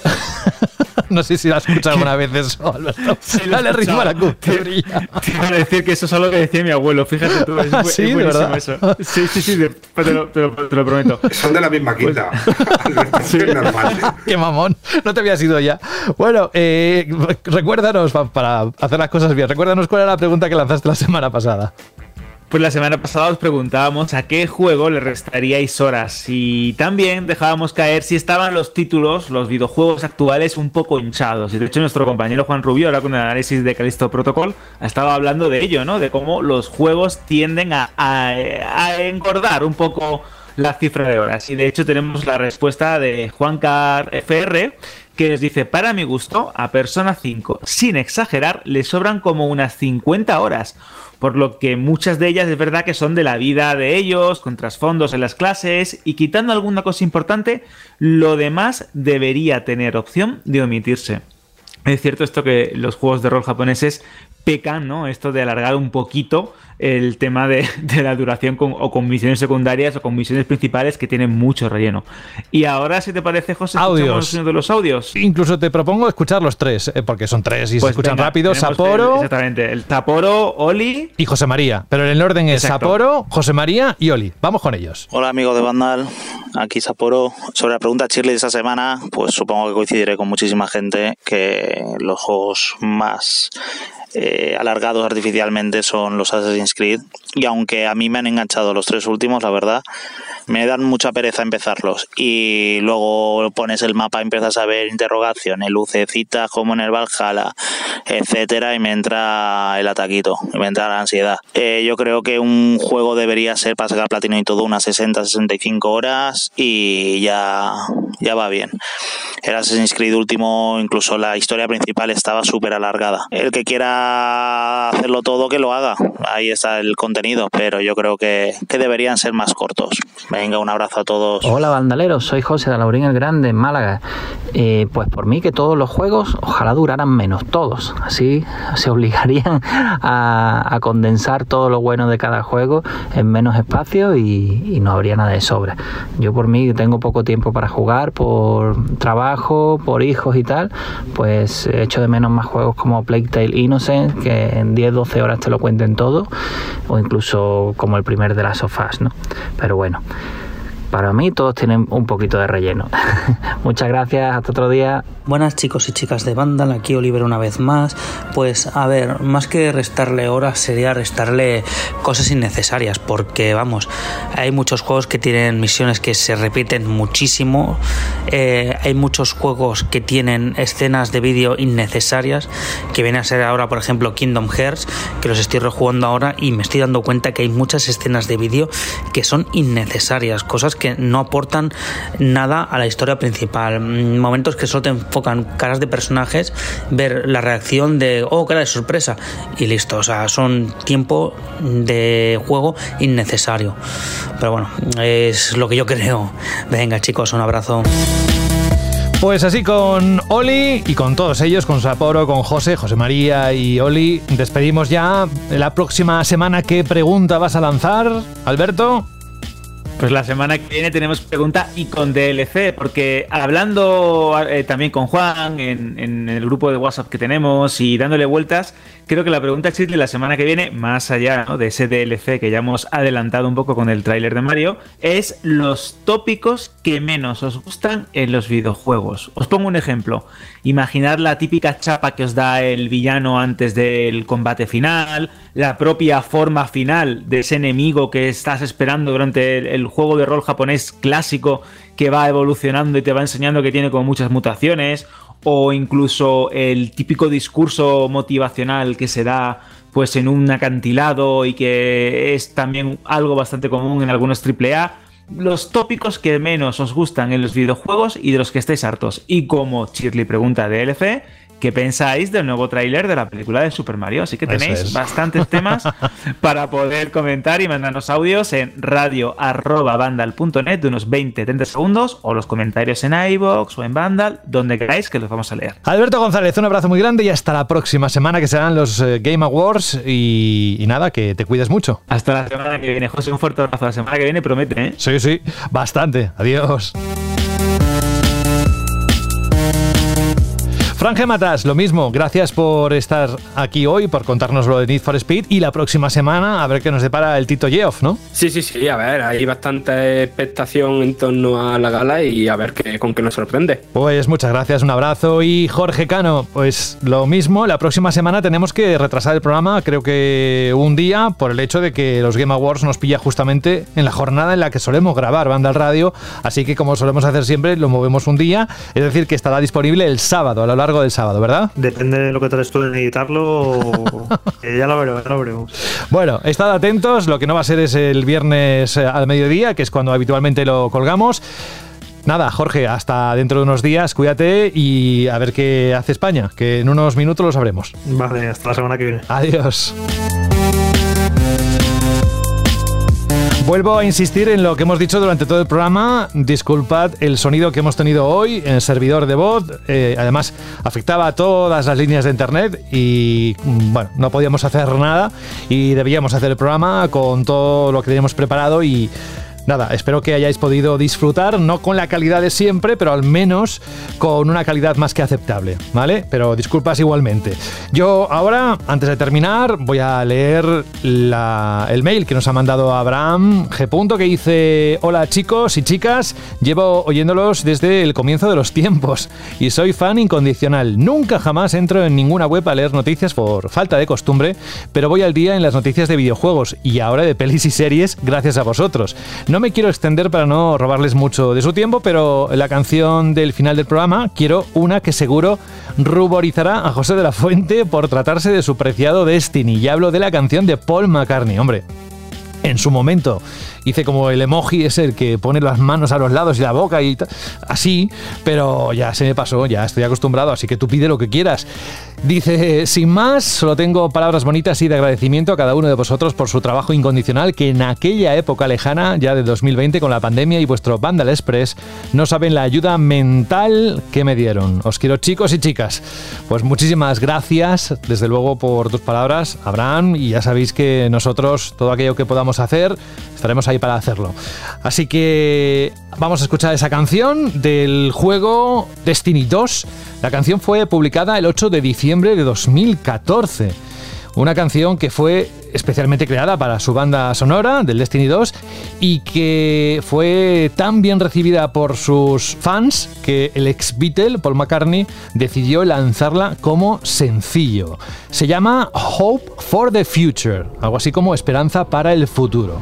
Así que nada, que España gane, que pase, aunque va a pasar, pero que te sume tres puntos y la próxima semana nos encontramos aquí. Un abrazo de José de la Fuente. Hasta la próxima semana. Adiós.